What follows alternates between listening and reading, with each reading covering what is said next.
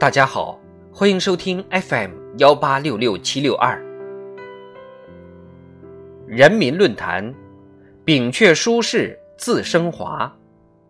作者郑伟清。增强忧患意识，做到居安思危，是我们党从历史兴替中得出的一条重要经验，也是治党治国必须始终坚持的一个重大原则。习近平总书记强调，我们必须积极主动，未雨绸缪，见微知著，防微杜渐，下好先手棋，打好主动仗，做好应对任何形式的矛盾、风险、挑战的准备。忧患意识，居安思危，对事业发展的重要意义不言而喻。生于忧患，死于安乐，在舒适区里安逸自得。意志和斗志都会被慢慢消耗。早早意识到并跳出舒适区，下好先手棋，打好主动仗，才能获得先发优势。在疫情防控期间，那些率先行动起来的地方，那些更加注重创新提升的企业，往往遭受的损失更小。不满足既有成绩，摒弃了守成心态。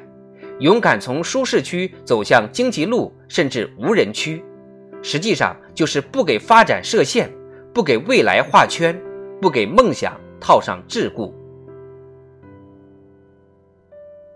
如何主动跳出舒适区，实现自我迭代和升级，需要我们善用常反思、常超越、常突破这三把金钥匙。常反思，就要善于自我反省，走出舒适区。首先是走出思想的舒适区，具有一种反求诸己、减身若不及的自我要求，保持以今日之我伐昨日之我的心态，做到吾日三省吾身，保持一种本领恐慌的意识，经常查找不足，堵其短板。反思不是空洞的，而是具体的。在基层治理中，危房改造、人居环境治理、安全隐患排查，基层工作涉及老百姓生活的方方面面。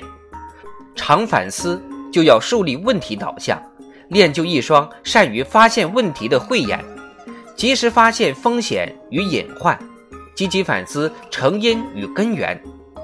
正所谓。一未雨而绸缪，常超越，就要敢于自我革命。个人成长也好，事业发展也好，往往都是在超越过去的基础上开创未来。敢于开创新办法，解决新问题。最近常见一些县长、镇长直播带货农产品、土特产。帮助解决农产品的销售问题，这就是基层紧跟时代节奏、创新探索的成果。